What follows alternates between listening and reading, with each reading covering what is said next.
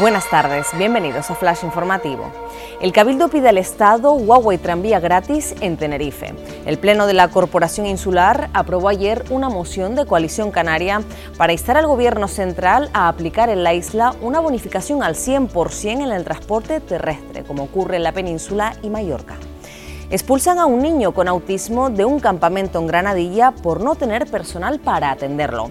El PSOE y Ciudadanos denuncian que el pequeño fue excluido desde el primer día y califican los hechos de muy graves, ya que denota una absoluta falta de empatía hacia las personas que necesitan un cuidado especial. El calor agobia con máximas cercanas a 40 grados en varias zonas de las islas.